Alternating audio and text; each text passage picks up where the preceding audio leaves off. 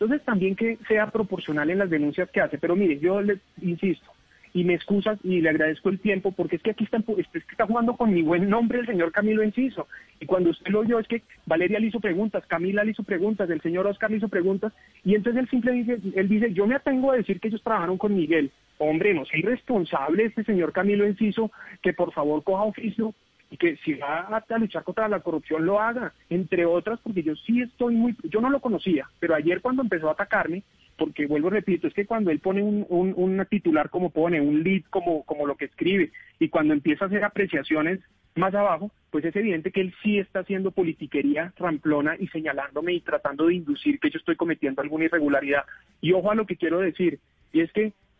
yo sí creo que este tipo de cosas no las podemos seguir permitiendo. Entonces yo le agradezco, Camila, que me dé la oportunidad de defenderme, porque es lo único que tengo. Y porque resulta que este señor Camilo Enciso, que está haciendo política, que trabaja con Claudia López, le molesta probablemente eh, que yo esté, esté siendo cuestionando, cuestionando las irregularidades de Claudia. Entonces,